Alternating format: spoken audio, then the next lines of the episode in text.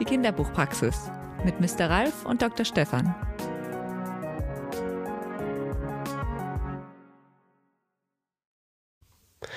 Sag mal, was murmelt der Kai dann die ganze Zeit dahin? Für der Selbstgespräche ist doch noch gar keiner da. Ist in den nächsten zwei Wochen geschlossen. Die Kinderbuchpraxis ist in den nächsten zwei Wochen geschlossen. Seit wann? Was macht ihr Die denn da? Kinderbuchpraxis, die Kinderbuchpraxis ist in den nächsten beiden Wochen geschlossen. Na, was, Kai, was machst du denn da hin mit die Kinderbuchpraxis? Wem erzählst du das? Ja, wir brauchen noch fürs Band die neue Aufnahme. so, für einen Den Anrufbeantworter. Aufsager. Ja, dann die müssen wir natürlich schon sagen, von ist wann doch bis dann wann. Ah, das wird so durcheinander. Ja, aber du, also, da kannst du einfach, von der Tonlage her musst du, also freundlich, sagt äh, der Mr. Ralf, freundlich muss es sein, ganz wichtig, was die Leute, ne, freundlich, weißt du, Damit mit so sie nachher Lächeln wirklich in der kommen. Stimme, ja. Ach, Dr. Stefan, jetzt geht das schon wieder los. Beim letzten Mal musste ich auch zehnmal das Ah einsprechen ja, das hat auf ja dem vorher Band. nicht geklappt. Vorher war es nicht so, wie wir das wollten. Es muss einfach positiv rüberkommen. Ja, ich bin doch kein Hörbuchsprecher.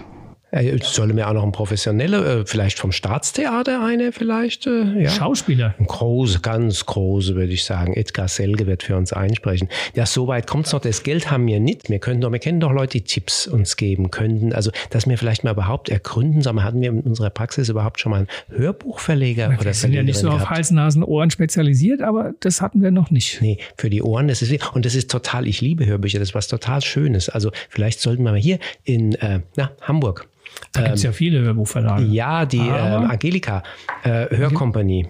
Die Angelika Hörkompanie, Schark. Angelika Schark von der Hörkompanie, die ist Verlegerin und ähm, die ist ja auch Vorsitzende ähm, der Jury des Vorlesewettbewerbs des deutschen Buchhandels, also aus, auch um Sprache, Ausdruck. Also die gibt ja auch immer Tipps so zum Vorlesen. Die können wir doch fragen, oder? Wie das überhaupt so funktioniert, das würde mich überhaupt immer interessieren, habe ich mich nämlich schon lange gefragt. Soll man die mal anrufen? Dann rufen wir die mal an, dann können wir ja nachher mit dem Kai noch mal ein bisschen üben und dann wissen wir ja, worauf wir achten Nee, der müssen. Kai, der ist dabei, der hört einfach zu, weil dann kann der sich schon mitschreiben und so. Kai, hast du die Nummer Angelika Schark, Schark mit Doppel-A? Ja, habe ich hier. Dann gucken wir mal, ob sie da ist, ne? Ja, das wäre gut.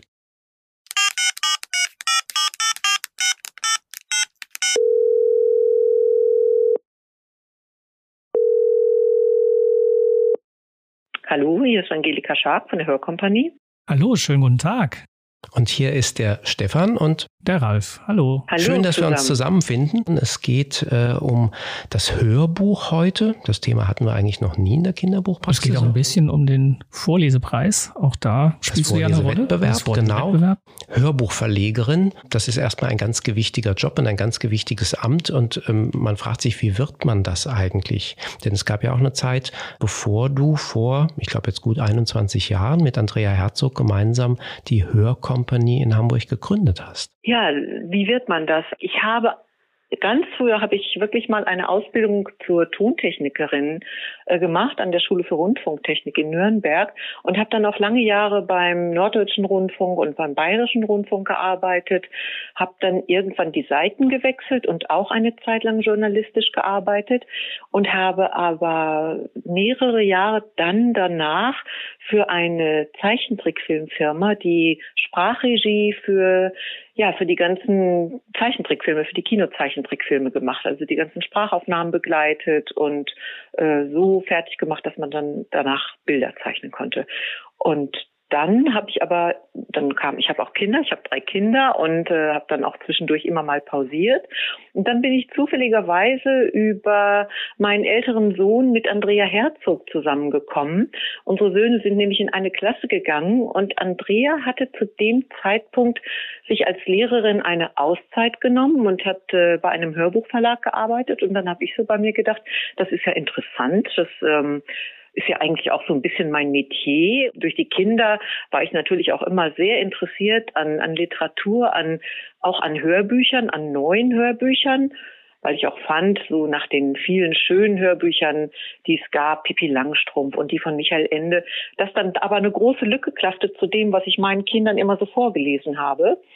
Und dann habe ich mich mit Andrea zusammengesetzt und Mhm. habe ihr vorgeschlagen, lass uns doch Hörbücher machen. Aber sag mal, das mit dem Zeichentrick, da bin ich jetzt gerade noch so ein bisschen drüber gestolpert. Das heißt, die Sprachregie hieß, das heißt, der Text war vorher da, man hat vorher über Dialoge nachgedacht, ähm, bevor dann gezeichnet wurde.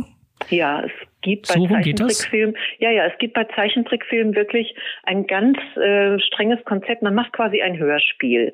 Und nach diesem Hörspiel werden die Bilder gezeichnet, weil man braucht für, also man ja, man, man braucht für eine Minute Zeichentrickfilm, also ich sag mal eine Minute Zeichentrickfilm ist wahnsinnig teuer mhm. und äh, man kann nicht einfach sagen, ach komm, wir machen mal noch ein bisschen mehr und schneiden das nachher weg.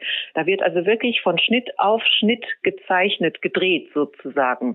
Das kann man sich sonst nicht leisten. Das sind 24 Bilder pro Sekunde, die da ablaufen. Oh.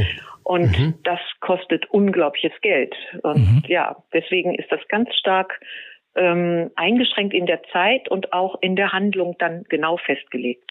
Also das heißt also, da ist es wirklich ganz, ganz wichtig, dass vorher, sage ich mal, der Text sitzt. Ja, der muss sitzen. Der mhm. muss, die müssen sich gegenseitig unterbrechen. Mehrere Figuren sprechen gleichzeitig und dann werden die Lippensprache wird ausgezählt und dann bekommen die Zeichner eine Schablone. Da steht dann drin 5e, 3n. Äh, der Ausdruck ist wütend, so dass die richtig diese Lippenbewegungen nachzeichnen können. Also es klingt jetzt so, als das ist bestimmt dann auch eine gute Voraussetzung, um nachher Hörbücher umzusetzen. Da ist der Text ja schon fertig, da ist ja schon alles vorliegend erstmal. Aber trotzdem zu wissen, wie sowas funktioniert und wie sowas funktionieren muss, damit nachher was Gutes bei rauskommt. Ja, das ist äh, das ist dann genau das, was was ich wirklich dann von der Peak auf gelernt habe und auch gemacht habe lange Jahre. Und das hat mir bei meinen Hörbüchern natürlich immer sehr geholfen. Außerdem hatte ich natürlich dadurch auch schon ganz gute Kontakte zu bekannten Sprechern, also Wolfgang Völz zum Beispiel mhm. oder Graf. Tukur, Graf Joster, genau. Und äh, dann konnte ich auch die mal einfach anrufen und fragen, ich habe hier einen schönen Text und hätten Sie oder hättest du Lust, dieses Hörbuch für mich einzulesen? Die Kontakte sind das eine, das Gehör ist dann das andere. Mich würde interessieren mit dem Gehör. Ähm, äh, du hast zwar dieselben Ohren wie wir, aber wahrscheinlich hörst du unglaublich viel mehr als wir und ähm, auch viel nuancierter. Was, was macht so eine Arbeit über Jahre oder Jahrzehnte sozusagen? Also wenn ich zum Beispiel andere Produktionen höre, dann wage ich mal zu behaupten, dass ich fast jeden Schnitt höre. Okay. Ähm, Pausen haben zum Beispiel eine unglaubliche Bedeutung. Also wenn gelesen wird und es geht alles haspel haspel hintereinander weg, dann bekommt äh, so ein Hörbuch eine eine Hektik, ähm, die der Text oft gar nicht verdient. Also die Sprache muss dem Text entsprechen, die Ruhe, die Atmosphäre muss wiedergegeben werden. Zum Beispiel auch einfach zum Kapitelende hin, dass dann die Stimme nicht einfach runterfällt, mhm. sondern man nennt es dann auch dem so ein bisschen Stütze geben und auf Kapitelende lesen, dass man richtig auf einen Abschluss hinliest. Das ist ganz was anderes, als nur auf den Punkt zu lesen. Und äh, solche Feinheiten sind dann schon wichtig, um auch äh, die richtige Atmosphäre entstehen lassen zu können. Das ist jetzt also dein Gehör und das, was du wahrnimmst. Wie ist das denn auf Sprecherseite? Sind, ist das auch da ein Unterschied? Können das Leute gut? Können das Leute sofort? Brauchen da manche andere viel mehr Regieanweisung, viel mehr Stütze? Also es gibt, ähm, also wir bekommen oftmals Anfragen nach dem Motto, meine Stimme ist so schön und meine Freunde haben mir alle gesagt, ich soll mich doch mal bewerben und ein Hörbuch einlesen. Und dazu kann ich nur sagen, das ist viel, viel mehr. Ich arbeite deswegen auch am allerliebsten mit Theaterschauspielern und Schauspielerinnen zusammen, weil die es einfach gewohnt sind, einen großen Bogen zu spannen, eine Geschichte zu erzählen anders als Fernsehschauspieler, ich möchte denen jetzt nicht zu nahe treten, aber die arbeiten ganz anders, nämlich von Take zu Take. Da sind die Dialoge oftmals ähm, auseinandergerissen. Und Theaterschauspieler schaffen es, diesen Bogen zu spannen auf ganz wunderbare Art und Weise. Die einen brauchen mehr Regie, die anderen weniger. Es ist so, das ist ganz unterschiedlich, aber ich versuche ihnen natürlich auch so ähm, im Hintergrund als Stütze da zu sein, wenn sie sich in der Betonung nicht unsicher sind oder wenn sie mit der Stimme dann doch mal unten sind und hätten oben bleiben müssen oder wenn der Satz allzu sehr verschachtelt ist, dass man sagt, guck mal hier, beton doch hier und mach hier den Bogen. Das hilft dann schon sehr und die wissen mich im Hintergrund sitzen, dass ich genau aufpasse und das mithöre und sie korrigiere im Fall der Fälle. Und dann nehmen sie die Korrektur auch sehr gerne an. Trainierst du Sprecher dann auch, dass du sagst, hm, da können wir noch was rausholen? Das mache ich nicht, nein. Ähm, es ist so, wenn ich mit neuen Sprechern oder Sprecherinnen arbeite, die ich also selber noch gar nicht kenne, dann ist auf beiden Seiten eine Nervosität da. Das ist erstmal so, auch wenn es Bekannte sind. Und dann lasse ich die erstmal lesen und korrigiere gar nichts und lasse die erstmal so in Fluss kommen. Wenn sie dann so weit sind und wenn sie merken, dass meine Unterbrechungen Sinn machen, dann akzeptieren sie das auch, weil sie das in dem Moment vielleicht auch gedacht haben, mhm. aber gedacht haben, na ja, wenn es nicht auffällt, lese ich einfach weiter. ähm, anders ist es, wenn, wenn sie das Gefühl haben, ich unterbreche jetzt ständig ihren Redefluss und sie kommen gar nicht rein und sie werden sauer. Das ähm, muss man eben vorher ausloten. Wann und wo unterbreche ich denn jemanden? Wie ist das bei Jugendlichen? Weil ähm, ich entsinne mich, glaube ich, oder glaube mich zu erinnern, dass du ähm, beim Vorlesewettbewerb des deutschen Buchhandels auch schon mal den einen oder anderen hm, jugendlichen Leser sozusagen entdeckt hast. Das muss gar nicht immer der Sieger gewesen sein, aber wo du gesagt, Mensch, der hat eine Stimme und du hast ähm, eben auch eine Kinderstimme oder eine jugendliche Stimme gesucht und wo du dacht, das könnte passen. Wie ist das mit, mit solchen, die ja das vielleicht noch nicht geübt haben oder geübt sind, außer vielleicht bei, bei Woody Müs, der aus einer, aus einer Schauspielerfamilie kommt. Also sozusagen Amateurstimmen, wenn man das so will. Also ich habe mal wirklich mit einem Mädel aus dem Vorlesewettbewerb gearbeitet, die war Hamburg-Siegerin hier vom mhm. Bundesstaat Hamburg und die war sensationell. Die hatte eine Ruhe, äh, da musste ich kaum was einbringen. Die hat mhm. dem genau entsprochen. Wir haben vorher so ein bisschen über den Text geredet und äh, über die Protagonistin, was für eine Geschichte sie hat und ähm, und dann hat sie das unglaublich gut umgesetzt. Es ist aber auch so, wenn ich gerade wenn ich mit jüngeren Kindern arbeite, die zwar lesen können, aber dann klingt dieser Text auch abgelesen. Und dann ist es meistens so, dass ich denen den Text vorspreche. Dass ich sage, lass, lass mal das Manuskript weg und dann spreche ich ihnen den Satz so vor und dann kommt das auch sofort so, wie ich es vorgesprochen habe. Mit dem Lesen ist es gerade bei kleineren dann doch wirklich sehr mühsam. Das bedeutet aber ganz viele, ganz viele Schnitte, oder? Ja, ja. Oh, okay. Aber wenn ich dann die Stimme habe und wenn mhm. es unbedingt äh, zu dem Buch passt, dann mache ich das auch gerne. Wie ist es denn, wenn jetzt jemand als Stimme für so einen, so einen Text vorgesehen ist und äh, die Person muss ja irgendwie auch diesen Text, äh, ja, klingt jetzt so ein bisschen pathetisch, die muss ja diesen Text fühlen, sonst kommt das dann gelesen ja auch gar nicht so rum. Wie häufig ist das denn der Fall, dass da jemand sagt, ja, ich finde den Text äh, nicht so toll? Oder ich komme mit dem Text so nicht klar, obwohl du denkst, die Stimme an sich würde diesem Text super entsprechen. Kann ja auch bei Jugendlichen so sein, dass man sagt, wow, das ist genau die richtige Stimme für den Text und die sagt, ja, kann ja nichts mit anfangen. Kann die das trotzdem lesen? Nein, das geht nicht. Also wenn die wirklich, äh, wenn sich die Sprecher nicht mit dem Text irgendwie identifizieren können und ähm, ja auch wirklich einen Gefallen daran finden, dann klappt das nicht. Dann wird man diese Distanz immer spüren. Wie ist das denn, wenn Erwachsene Kinder sprechen? Also es gibt immer wieder ähm, auf CDs, wo man auch hört, ähm, da ist dann, ähm, oft ist das vielleicht auch eine, eine, Stimme, die, weiß ich nicht, ist es mit eine Mitzwanzigerin oder manchmal auch ein Mitzwanziger, die ein Kinderbuch einlesen, die produzieren dann sozusagen kindliche Stimmen und ich sag mal, manchmal vergisst man es, manchmal merkt man aber auch, oh Gott, das ist die ganze Zeit ein Fremdkörper. Wie, wie findest du diese, diese Art sozusagen der, der Adaption?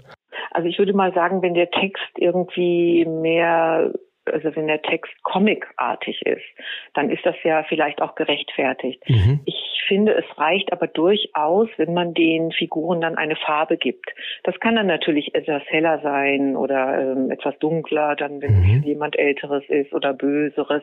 Ähm, das ist natürlich legitim. Aber jetzt so krampfhaft mehrere Kinderstimmen nachzumachen, nee, da wird man dem Text nicht wirklich gerecht. Man, man muss auch sagen, also was ich viel wichtiger finde, ist, dass die äh, Texte so geschrieben sind, dass sie die Kinder ernst nehmen. Und wenn dann eine Kinderstimme dabei ist, dann glaubt man das auch. Aber wenn die Texte schon so sind, dass sie meinen, sich zum Beispiel mit, mit einer angenommenen Jugendsprache, die gerade in ist, ähm, also wenn sie meinen, dass man diese Jugendsprache jetzt wirklich umsetzen müsste und die im Text schon ist, das, das ist peinlich. Also ich finde das hochnotpeinlich, wenn Autoren meinen, mit Hilfe von Jugendsprache sind sie näher dran an den an den Jugendlichen. Es, es gibt manchmal auch die Interpretation. Also ähm, ich hatte, glaube ich, vor einem guten Jahr oder sind es schon zwei her, ähm, hatte ich eine CD, wo ähm, da ging es zwar um eine Jugendliche, die äh, in dem Buch auch aus dem, es war aus dem amerikanischen Englisch ähm, übersetzt und ähm, das ist äh, Teenageralter gewesen, ich Erzählerin, aber das war so erzählt, ähm, das war so eine girly-Stimme. Weißt du, das war so wie in einer amerikanischen Soap, das war ständig so an der Gardinenschaukel, äh, an der Gardinenstange geschaukelt, wie man so sagt, und immer so, ah, ja, und boah, hm, ja. Aber das, das, die kam gar nicht runter. Und ähm, so nach zehn Minuten, ich, wo ich dachte, boah, das war furchtbar ja, anstrengend. Und das, das ging, das ging die ganze Zeit so. Und wo Stefan, ich dachte. Kann es nicht sein, dass du einfach nicht die Zielgruppe warst? Wenn ich dich so ansehe, hätte ich gesagt, nee. Ja, das stimmt, aber ich fand es anstrengend. Also in anderes finde ich mich auch gut rein, aber da dachte ich, es ist anstrengend, weil es die ganze Zeit so auf, auf so Dramatik aus war, ähm, was der Text vom Inhalt her bedingt hergegeben hat, sage ich mal. Ja, dann ist es aber auch wirklich äh, zu sehr gespielt. Dann hat man den Text nicht einfach so angenommen, wie es dem Text entsprechen müsste. Hm, das sehe ich ja so ein bisschen manchmal beim Vorlesewettbewerb, dass ähm, meistens Mädchen natürlich auch, weil die auch die hellere, höhere Stimme haben, dass es dann so ein bisschen in, in Affektiertheit abgleitet. Und das ist dann ein bisschen schade, weil dann wäre weniger mehr gewesen. Man muss ja auch dem Zuhörer, der Zuhörerin, muss man ja auch noch ein bisschen Spielraum beim Hören und in der Fantasie lassen. Und wenn man das gleich so vorgibt, so, so knallhart vorgibt, dann ist der weg. Und ähm, dann stehen die Sprecher vor dem Text und das ist nicht gut. Im besten Falle verschwindet der Sprecher mit seiner Stimme und man hört gar nicht mehr, wer da liest. Der, der Vorlesewettbewerb ist eigentlich ein ganz schönes Beispiel, weil die von der Altersgruppe her sind ja hm, alle so etwa Sechstklässler. Der Unterschied aber ähm, bei den Jungs oft noch stärker, aber auch bei den Mädchen, der, der ist riesig. Du hast ganz zarte Kinderstimmen, du hast schon manchmal fast reife Frauenstimmen. Ähm, bei den Jungs hast du auch eine riesige Bandbreite, allein sozusagen von der Färbung her.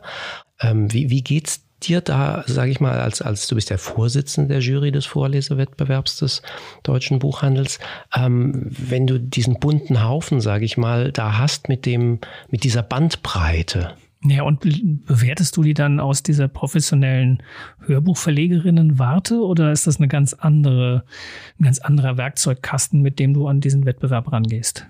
Nein, ich höre die nicht mit dem Filter Hörbuchverlegerin, sondern eigentlich mehr Zuhörerin, die dann danach geht, inwieweit mich der Text dann auch berührt. Also man merkt das ja eigentlich sehr schnell. Ist ja auch so, die Kinder müssen sich die Stellen selber raussuchen. Und ähm, in den meisten Fällen stimmt das. Da entspricht die Textstelle auch äh, deren Stimme, deren Charakter ganz stark. Es sind ja auch wirklich Charaktere, die da kommen. Und äh, wenn die dann die passende Textstelle ausgesucht haben, dann ist das schon mal wunderbar. Und wenn sie dann auch noch die Atmosphäre richtig wiedergeben, also wenn jetzt so ein ganz ruhiger Junge dann so eine Art Comic mit Piepstimme und allem Möglichen vortragen würde, dann wäre das alles nicht stimmig und dann klingt es auch nicht schön. Aber naja, man muss dazu sagen, das sind die Besten äh, mhm. aus ganz Deutschland. Die Nuancen sind schon wirklich ähm, ganz, ganz, ganz gering nur. Da muss man unglaublich aufpassen, ja, wer da nun wirklich dieses kleine Quäntchen hat, was ihn dann oder sie dann zur besten Vorleserin oder zum besten Vorleser macht. Ist wahrscheinlich in der Jury nicht immer einfach bei euch dann. Manchmal nicht. Also oft, oft haben wir aber Übereinstimmungen. Es gibt dann so mal so die Entscheidung zwischen maximal dreien, mhm. die dann so im, zum Schluss im Rennen sind. Und äh, was natürlich schwierig ist an der ganzen Geschichte, dass man, wenn die erste oder der erste liest, und man hat gleich den Eindruck, wow, das war's jetzt. Dann kommen ja aber auch noch 15 andere. ja. Dass man da ein bisschen sparsamer erstmal ist mit seiner Bewertung. Das kann man ja nachher noch angleichen dann. Ne? Wenn die ersten acht gelesen haben, kann man noch sagen, okay, jetzt so im Verhältnis gesehen, stimmte das oder es stimmte nicht ganz. Also spannend, diese, diese Auseinandersetzung mit der Sprache oder mit der gelesenen Sprache, mit dem, mit dem Text. Hilft es denn da grundsätzlich, wenn da viel Dialog ist? Oder ist das eher die, sage ich mal, die Königsdisziplin im Hörbuch?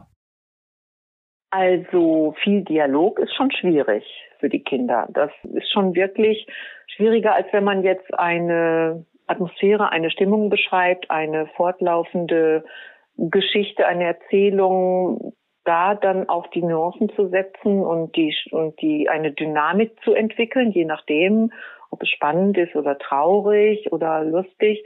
Das auch schwierig, aber die Dialoge dann voneinander abzusetzen, dass es nicht allzu albern klingt und dass man die, die Charaktere trifft, das ist schon wirklich sehr schwierig, gerade wenn man hin und her springen muss. Das ist ja schon für die Schauspieler beim mhm. Vorlesen, also beim Einlesen eines Hörbuches schon sehr schwierig. Ich habe das gerade gehabt. Das war ein mega Dialog mit acht Figuren und also da stöhnen die dann schon auch. das kann ich mir vorstellen. Ähm, wie wie sieht es denn bei dir persönlich aus? Du hast ganz viele Schriftstellerinnen ähm, schon vertont. Hast du, ähm, wenn du so rückblickst, auch Lieblinge darunter? Ja, also Katie Camillo ist tatsächlich eine meiner wirklich äh, Lieblingsschriftstellerinnen, mhm. weil sie, sie hat eine ungeheure Bandbreite Sie hat aber auch einen ganz wunderbaren Schreibstil. Der ist sehr fein und lotet wirklich alle Tiefen aus und ähm, alle Höhepunkte.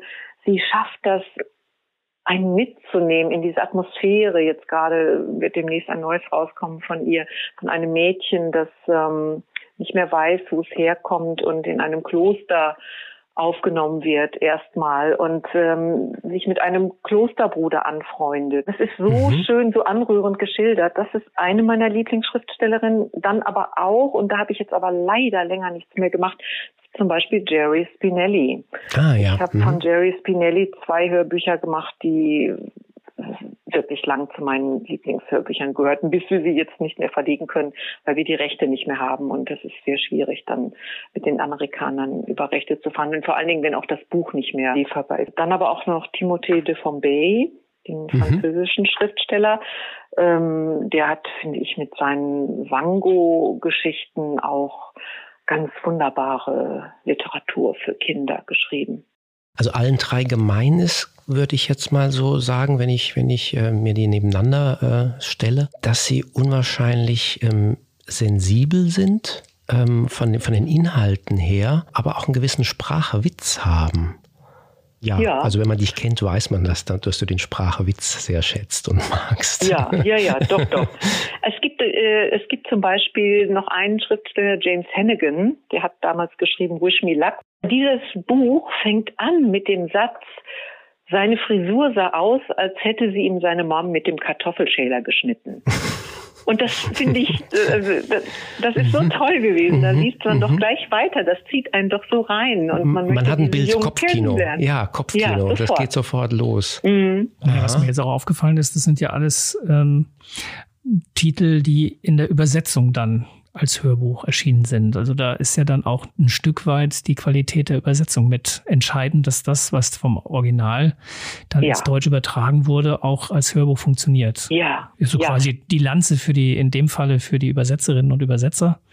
Ich glaube, Spinelli war Steinhöfel. Genau, unbedingt. Also zum Beispiel spielt das auch eine ganz große Rolle bei dem ähm, Buch Simpel von Marie Odenrey. Mhm. Ja. Tobias Scheffel hat es übersetzt. Also wirklich wunderbar. Diese Sprache des Jungen wiederzugeben, der ja wirklich geistig auf dem Stand eines Vierjährigen ist, wie Marie Odenrey das beschreibt. Und äh, diese Dialoge zwischen ihm und seinem Bruder und ah, das ist wunderbar. Es rührt einen zu Tränen und man lacht Tränen. Also ganz herrlich. Mhm. Und wenn man jetzt da den passenden äh, Sprecher, die passende Sprecherin dazu findet, bei, bei das Büro von Katie Di Camillo war es, glaube ich, Rosemarie Fendel, oder? Genau, ja. Und die passte ja, also ähm, da, da konnte ich mich hinknien, sage ich mal. Mhm. Also das, das war, da war keine Sekunde langweilig, weil die irgendwie es geschafft hat, diese, diesen Spannungsbögen ähm, so geschickt zu setzen oder vielleicht hast du sie ähm, angewiesen, die so zu setzen, dass es gepasst hat. Wie, wie, wie schaffst du das dann, dass du da wieder den, den passenden, die passende dazu findest? Ja, das ist dann irgendwie Magie. Ja, ja nee, aber das ist dann eben so, wenn ich wenn ich das Buch lese, natürlich guckt man dann erstmal männlich oder weiblich, wer soll es lesen oder alt oder jung und dann aber geht man ganz schnell kommt man auch dahin so äh, ja welche Art Typ muss es denn sein, der das dann liest? Also jetzt zum Beispiel für das Neue von Katie Camillo ähm, die Prophezeiung der Beatrice, habe ich Barbara Nüsse genommen. Mhm. Barbara Nüsse ist, ich würde mal sagen, die Grand Dame des Thalia-Theaters. Mhm. Geht auf die 80 Jahre zu, kann man ja sagen, und äh, hat eine wunderbare Stimme und äh, erzählt diese Geschichte auch mit einer Ruhe und Intensität, dass man sich wirklich reinfallen lassen kann.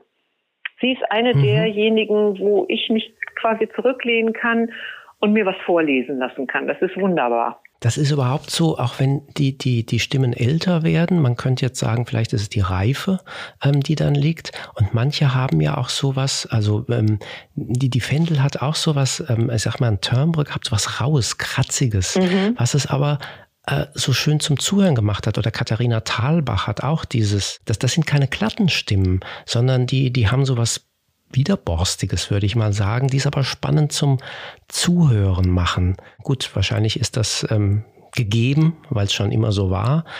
Oder kann man ja. das erlernen?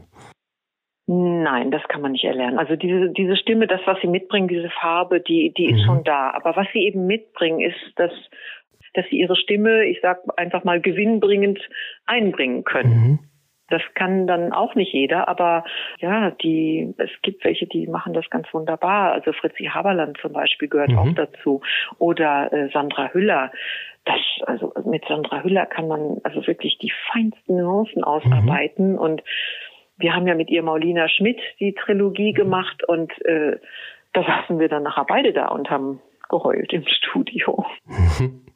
Ähm, eine Sache noch, die vielleicht auch nicht uninteressant ist, es ist ja ähm, nicht immer so, dass ein, ein, ein, Buch sozusagen in der ganzen Länge umgesetzt wird als Hörbuch. Manchmal muss man mit Kürzungen auch leben. Wer macht das dann? Ähm, das muss ja dann wahrscheinlich auch mit dem Autor vielleicht abgesprochen werden, wenn man ja. mal Passagen weglässt. Und wahrscheinlich spielen da die Spannungsbögen, wo wir gesprochen haben, auch eine Rolle. In den meisten Fällen bei den literarischen Titeln mache ich das. Mhm. Äh, die Skullduggery-Reihe, die habe ich jetzt schon seit einiger Zeit rausgegeben. Die hatte damals immer Andrea Herzog gekürzt. Das mhm. machen jetzt andere für uns sehr gut auch. Aber die literarischen Titel, das mache ich auch gerne. Da muss man schon sehr umsichtig vorgehen. Ich nenne es mal so eine Art Durchkämmen. Mhm. Dass man ähm, jetzt nicht sagt, so, ach, die Figur kann raus oder die Geschichte ist jetzt uninteressant, sondern dass man so ein bisschen guckt, wenn die zu sehr meandern, dass man das Ganze ein bisschen strafft. Denn anders als beim Lesen, wo man dann auch mal einfach so weiterrutschen kann in den Zeilen, geht das beim Hören nicht. Und das ist dann wirklich mühsam. Und ich würde auch nicht davon sprechen, dass man kürzen muss, sondern manchmal tut es dem Buch für die Hörbuchfassung mhm. sehr gut. Das kann man so sagen. Da kann man vielleicht nochmal die Frage zuvor setzen. An, an welchen Büchern macht man das denn überhaupt? Ich mache es natürlich auch bei Büchern, wenn die sehr lang sind. Ich muss ja auch immer ein bisschen auf die Verkäuflichkeit der CD achten an des Hörbuchs. Und die Kosten, Und oder? Also die, ich, ich dauert ja Kosten dann auch. Denken. Ja, ja natürlich. Ja. Äh, wir haben ja immer noch die Kosten des Sprechers obendrauf und des Studios sozusagen. Nicht nur die Rechte, die wir natürlich entgelten, sondern auch äh, das Studio und Sprecher. Also wir, das, das ist schon wirklich teuer. Und dann muss man sehen, bevor die MP3 da war, das ist jetzt natürlich ein bisschen anders, weil da kann man ja Unmengen von Daten draufpressen, aber auf eine CD gingen dann eben immer nur so 75, 80 Minuten. Mhm. Und wenn man dann Text hatte, der genau viereinhalb CDs lang war oder fünf CDs, dann hat man sich sehr wohl überlegt, ob man nicht was rausnimmt, damit man vom Preis her immer noch ein bisschen dicht am Buch mhm. ist. Nur ausschlaggebend ist immer, dass die Sprache des Autors oder der Autorin erhalten bleibt. Also wenn man das Gefühl hat, man geht zu grob mit diesem Text um, indem man ihm was wegnimmt, dann geht das eben nicht. Also man muss schon vorher, wenn man die Geschichte, also ich lese ja auch eigentlich jedes Buch, bevor ich entscheide, ob es ein Hörbuch wird, dann weiß ich auch schon, das muss jetzt so bleiben.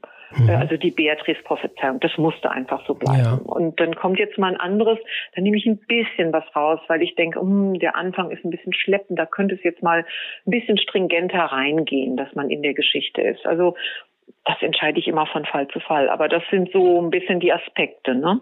20 Jahre äh, Hörcompany, da hat sich ja auch innerhalb des ganzen Hörbuchmarktes vieles verändert von so einem richtigen Aufkommen und Boom hin zu jetzt vielen Formaten. Also auch das Thema Streaming ist bestimmt ein Thema, wo jetzt dieser, dieser Umfang gar nicht mehr so eine Rolle spielt. Mhm. Wie hat sich das denn jetzt in der Zeit entwickelt und wo geht's denn dahin? Ja, das ist, das ist wirklich nicht schön, sage ich mal. Ähm, wir haben ja einige Umbrüche gehabt, also von der CD, äh, von der Kassette weg mhm. auf die CD und dann auf die MP3 und jetzt aber dieser Umbruch, dass es ins Download, in den Download geht und ins Streaming, das ist schon sehr schwierig für uns. Es ist natürlich beim Download auch das Problem, dass schöne einzelne literarische Titel gar nicht gefunden werden. Vielleicht ist der Autor, die Autorin unbekannt, der Titel sagt vielleicht jetzt nicht so viel aus. Das ist bei Reihen ganz anders. Da guckt man und wenn eine Reihe erfolgreich ist, dann nimmt man auch die weiteren Bände. Aber als Einzeltitel im Download hat man es dadurch wirklich extrem schwer. Diese Technologie ist für die Hörbücher, es ist eine disruptive Technologie, weil die CD wird immer mehr zum Auslaufmodell. Ähm, es gibt eigentlich also kaum noch Jugendliche, die CD-Player haben oder überhaupt irgendeine CD abspielen würden. Die haben ihre Smartphones und andere Devices, also die möchten keine CD mehr haben. Aber auch die jungen Eltern, die jetzt auch immer immer mehr werden und, ähm, und auch unsere, mhm. unsere Titel für die Kleinen kaufen, die haben aber auch keinen CD-Player mehr. Und das heißt, in den Kinderzimmern ist das dann wirklich für uns ein Problem. Ja. Denn die Kinder, finde ich, die brauchen ja auch noch was Visuelles, was Haptisches. Äh, die konnten sonst eine CD aus dem Regal nehmen und sagen, das möchte ich hören. Die gehen ja nicht äh, und sagen, was hast du denn da auf deiner Playlist oder kannst du mir das mal runterladen? Und äh, deswegen ist es eigentlich sehr schade für die Kinder, dass sie nicht mehr auf auch was visuell haptisches zurückgreifen können. Für uns aber auch schon wirklich nicht schön. Also Download, das geht ja noch, aber über Streaming bekommt man ja irgendwie kaum noch was.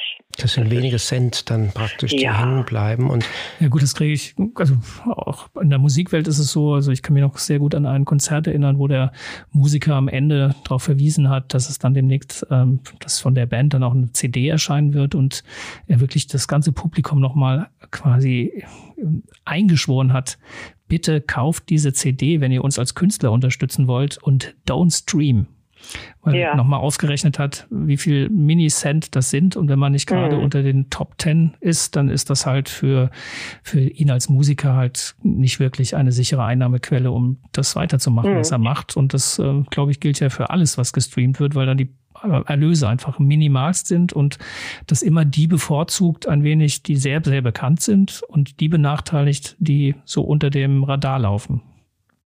Also nur mal eben zu den Musikern. Die haben ja immerhin noch den Vorteil, dass sie auftreten können und dann kommen zahlende Gäste, die dann zuhören wollen. Äh, wenn wir eine Lesung machen, dann kommen natürlich im, Im besten Falle ist es voll dann der Raum, aber dann kommen natürlich auch gerne Schulklassen und ähm, die Lesung von den Eintritten können wir nichts produzieren und äh, CDs werden dann in den wenigsten Fällen gekauft hinterher. Mhm. Ähm, das ist schon schwierig. Also im Gegensatz zu den Musikern. Und das heißt, es wird in den gesamten Hörbuchbereich oder sagen wir mal die Verlage, die jetzt Hörbücher produzieren, in Zukunft vor große Probleme stellen? Ja, schon. Und vor allen Dingen wird auch die Qualität leiden. Also es gibt viele Hörbücher, da findet gar keine Regie mehr statt. Und es gibt auch viele Hörbücher, da wird besetzt mit Sprechern, Sprecherinnen Hauptsache günstig. Also klar, ich, ich muss mich das auch fragen, wie lange ich diese Qualität noch halten kann, die ich unbedingt halten möchte. Denn ich finde, ähm, das zeichnet euch ja Kinder, aus. Als ja, und vor allen Dingen Kinder brauchen auch Qualität. Mhm. Also wir setzen da ja auch Maßstäbe, sage ich jetzt mal ja. ganz großspurig, aber letztendlich auch ein, ein Hörverhalten. Später geht das ja weiter, sowohl was die Literatur angeht, mit dem Lesen, als auch mit den Hörbüchern, mit dem Weiterhören. Ich habe ja die Hörkompanie mit Andrea auch gegründet, weil wir diese Billigproduktion, die es dann eben gab nach den schönen Auf Kassette hören damals, ja. Ja, mhm. ja fürchterliche mhm. Sachen. Und äh, deswegen war uns das ganz wichtig, mhm. gute Literatur mit guten Sprechern auch wirklich ähm, zum Hörbuch. Dann müssen wir aber das jetzt auch zum Anlass nehmen, nochmal den Titel, dass du uns den Titel von Kate Di Camillos neuem Werk sagst, damit ähm, alle, die es hören, auch ähm, kaufen ja, können und wann es, wann es erscheint, ja, das, das neue ähm, Hörbuch. Genau, das erscheint im Oktober und der Titel ist Die wundersame Reise der Beatrice. Oh, die wundersame Reise der Beatrice. Also alle, die zuhören, schon mal merken. Ähm, und das ist von der für die Zielgruppe, Altersgruppe etwa? Das ist so ab zehn. Ab zehn. Mhm. Also da bin ich jetzt schon neugierig, ehrlich gesagt, und freue mich ja. auf Oktober, ähm, wenn das rauskommt. Wir könnten noch ganz viel erzählen, ähm, ganz viel anderes. Aber wir wollen ja auch nicht, dass irgendwas überhört wird. Deswegen. Nein, genau. ähm, deswegen, ähm, ja, ähm, bedanken wir uns ganz herzlich, dass du dir die Zeit genommen hast. Ja, ich bedanke mich auch ganz herzlich. Es war schön, euer Gast zu sein. Danke. Okay, ja. bis bald. Bis bald. Tschüss. Tschüss. So Kai, jetzt können wir ja das Band endlich besprechen. Jetzt wissen wir ja, worauf es ankommt. Da sind noch ein paar schöne Tipps dabei gewesen, mhm. oder? Die Kinderbuchpraxis ist in den nächsten 14, oder? Ja, vielleicht, vielleicht passt der Text einfach noch nicht zu mir. So, ja, es stimmt. Wir können, also ich, ja. ich glaube, da, da schreiben wir, ich glaube, wir schreiben dir einen auf den Leib. Ich denke, ja, so einen richtigen Text, wo auch deine Persönlichkeit besser zum Ausdruck kommt. Ich glaube, sowas müssen wir machen. Vielleicht kann ich das viel besser sprechen, wenn es drei Wochen sind. Ja, wenn das so Ich glaube, wir lassen das Thema einfach, wir stellen das Thema mit dem Urlaub einfach nochmal grundsätzlich zurück, bevor wir uns da jetzt viel zu viel Arbeit machen. Richtig, wir müssen nämlich jetzt auch mal gucken, es sind ja noch im Behandlungszimmer 1 ist ja noch Stolpertage Ach. und ein Löwe ist da. Ach, der Löwe, ja. ja aber nicht Afrika. bei den Stolpertagen. Nee, aber aus Afrika. Ja gut, dann gehen wir doch mal in die 1, oder? Da ist die Josephine Sonneson und das Buch Stolpertage erschienen bei Carlsen, ein Jugendroman und die Autorin ist eine Debütantin, studiert in Hildesheim literarisches Schreiben. Und ja. lektorieren, ja. Genau, und lektorieren. Das Gute ist, sie hat sich offenbar erstmal aufs Schreiben äh, festgelegt und das tut sie außerordentlich gut. Also mir hat das Buch Stolpertage sehr, sehr gut gefallen. Es geht um Jette, die in so einer Zwischensituation ist. Also der Vater ist ähm, ausgezogen. Es gibt einen neuen Freund der Mutter, mit dem sie so ihre Schwierigkeiten hat. Nein, Schwierigkeiten, aber den sie irgendwie so nicht wirklich wahrnehmen will. Hannes heißt der. Sie müssen umziehen oder sie ziehen um. Es gibt eine neue Wohnung. Sie sind gerade dabei, in dem alten Haus, in dem sie bisher gewohnt haben, einzupacken. Es gibt die Schwester, die gerade Abitur macht. Also es ist eine Phase. Ach ja, und es gibt den Opa im, im Pflegeheim, dem es gar nicht gut geht, der auch im Laufe des Romans stirbt. Also es ist eine Phase, in der so ganz viele Veränderungen zusammenkommen, in dem diese, in dem Jette vor unglaublich vielen ja, Problemen steht, mit denen sie klarkommen muss, sich selber orientieren muss. Es sind halt diese sogenannten Stolpertage, durch die man so durchstolpert, weil irgendwie alles nicht so ist, wie man sich das wünscht und weil in ihr alles durcheinander ist und durcheinander geht. Ähm, das Schöne ist, die Autorin erzählt es in so einer unaufgeregten, doch sehr heutigen Sprache, ohne dass das irgendwie angebietet oder wie auch immer klingen mag, sondern man ist in dieser, man fühlt mit dieser Jette mit, man geht mit ihr diese, durch diese, diese Tage im, im Frühjahr in Richtung Sommer und merkt, was diese junge Frau da alles bewegt, äh, wie sie sich versucht, in diesem Alltag mit all diesen äh, großen Veränderungen, die da kommen, irgendwie zurechtzufinden. Ja, und das ist eine Geschichte, die nimmt die Leserinnen und Leser mit und ist auch sprachlich sehr frisch, sehr ja, nicht anders, aber äh, es ist ein, ein sehr, sehr schön zu lesender Text, der, glaube ich, auch den richtigen Ton trifft, um diese, dieses Mädchen zu porträtieren und auch diese um, äußeren Rahmenbedingungen zu Aus der Ich-Perspektive geschrieben, die ganze mhm. Zeit. Ne? Genau, sie ist sehr, sehr nah an dieser Figur, die auch so ein bisschen mit dem ihrer Umwelt ähm, versucht, ja, klarzukommen, die ein bisschen fremdelt, aber eben auch in der Schule dann jemanden kennenlernt, ein Mädchen aus der Theatergruppe und ja, so eben versucht, so ein bisschen Ordnung in dieses Durcheinander zu bringen. Und es ist wirklich nur dieser kleine Ausschnitt dieses, dieses, aus diesem Leben erzählt. Und da ist es auch mal ganz gut, wenn man sich konzentriert beim Erzählen, wenn man nicht den ganzen großen Bogen und den ganzen großen Rahmen schaffen will, sondern im Kleinen dann doch ähm, viele kleine Probleme auch Moment, sehr schlau erörtert. Sind Momentaufnahmen halt. Ähm, ja. und, und es erinnert, es gibt so ein paar Passagen, glaube ich, die erinnern fand ich äh, mich so ein bisschen an Tamara Bach, also dieses Lakonische. Da gibt es so ein paar, die sind so, so, so lakonisch, so leicht mhm. ähm, ähm, gesetzt, wo man aber lange drüber nachdenken muss. Und dann dachte ich, ah, mich haben diese so zwei, drei Passagen, wo ich dachte, das ist eigentlich da, also so die Art von Tamara mhm. Bach. Also wenn man jetzt, also lustigerweise ist von ihr ja auch ein Zitat auf dem, auf der Klappentext oder auf dem O4-Text zu, zu, zu lesen. Auch Dieter Zipfel hat schon was Nettes zu dem Buch gesagt. Ähm, ich hätte jetzt noch Lisa Krusche dazu genommen und hätte gesagt, das ist so, so die mhm. Menge der deutschsprachigen, in dem Falle Autorinnen, die ähm, ja so ein bisschen zeigt, wo es langgehen kann die erzählerisch was, was zu man mit Sprache haben, machen, was, was man mit Sprache, Sprache machen kann. Ja, genau. Und da würde ich, glaube ich, Josephine Sonnesohn, glaube mit, mit ihrem Debüt schon mit dazu nehmen. Also ich bin extrem gespannt, was dann zukünftig von ihr noch kommt und freue mich auf ein nächstes Buch. Ja, ja, klingt Mehr gut. kann man gar nicht Mehr loben. kann man gar nicht loben. Nee, das ist schon, ist schon ganz schön gut. Jetzt müssen wir nochmal sagen, äh, Josephine Sonnesohn. Stolpertage erschienen bei Carlsen. Carlsen. Genau. Jetzt dann gehen wir mal ganz weit weg. Ah, hier haben wir liegen Afrika, lerne Menschen, Tiere und Natur der Savannen kennen. Und das ist von Katharina Wlitschek. Ich hoffe, dass ich es richtig ausgesprochen habe. Und diese Illustratorin ähm, ist gleichzeitig auch die Autorin, die äh, in diesem Buch einiges zusammengebracht hat. Die hat lange recherchiert, die ist nach Afrika gereist, hat skizziert, notiert, fotografiert, hat da ziemlich viel rausgefunden. Sie studiert Illustration an der oder hat studiert Illustration an der Hochschule für angewandte Wissenschaften in Hamburg.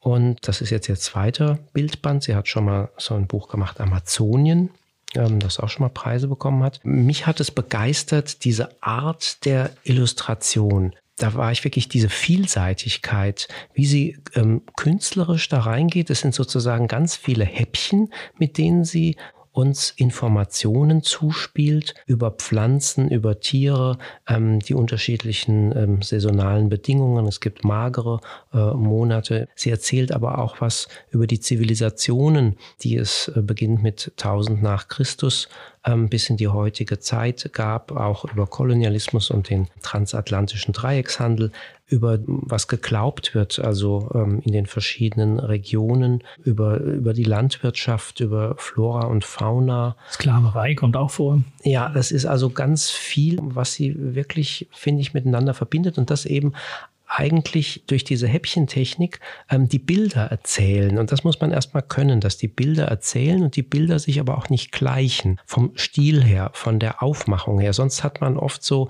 da zieht ein Stil und der zieht sich durch und das, was sich ändert, sind die Häppchen im Text. Und hier ist es so, ähm, da ist eine ständige Abwechslung, ständig ähm, verändert sich was und durch diese, das muss man erstmal hinkriegen, Neugier zu schaffen, durch diese Art der Illustration. Also es macht neugierig, deswegen empfehle ich das unbedingt, dass man da reingeht. Wie gesagt, nach Amazonien jetzt der zweite Band, Afrika. Ähm, das lohnt sich einfach, weil ja, man so richtig neugierig wird. Dann sag doch noch mal was zum Verlag. Das ist der Hauptverlag. Den, der Hauptverlag ist ein, so ist ein Schweizer, Schweizer, Verlag ja. in Bern, der aber ganz tolle Bücher immer wieder macht. Bei uns in Deutschland ähm, kennt man ihn durchaus auch. Der hat auch ganz viele Bücher äh, in, in die Richtung, wo es auch mit, zum Beispiel mit Papier, erinnere mich an eins, wie man mit Papier arbeitet. Das sind ähm, Sachbücher, ganz tolle Sachbücher, die vor allen Dingen, ähm, ich glaube, was den Verlag auszeichnet, die sind unbedingt alle sehr sorgfältig gemacht. Und deswegen, ja, also ich, ich schaue immer wieder, was von diesem Verlag Spannendes gibt. Und, und hier, das ist eins, ähm, Chapeau, sage ich. Mhm mir kommt so ein bisschen opulent vor und dann gucke ich mal ganz vorsichtig auf den Preis, wobei ich glaube gesagt wird, es ist ja kein, kein reines Kinderbuch, sondern es ist einfach ein Themenbuch für groß und klein. Ja, aber 20 Euro ist jetzt nicht, ähm, nee, finde ich, äh, für, für das hier finde ich, ist 20 Euro ähm, mehr als auch. Ja, kann man, kann man nichts gegen, gegen sagen. sind 96 Seiten, die sind durchgehend farbig illustriert. Also, puh, nee, da beißt die Maus keinen Faden ab. Na, ist doch schön. Aber doch zweimal ganz unterschiedliche. Ganz unterschiedlich. Ein Sachbuch, ein sehr literarisches Werk. Mhm. Ähm, Afrika von Katharina Wlitschik aus dem Hauptverlag und ähm, Josephine Sonneson Stolpertage bei Carlsen. Ja, und wenn es noch andere Tipps äh, zu neuen Büchern, kleinen Verlagen, zu spannenden Themen gibt, die wir in der Kinderbuchpraxis mal behandeln sollten, dann einfach eine Mail schicken an kinderbuchpraxis.mvb-online.de oder auf Instagram unter Kinderbuchpraxis.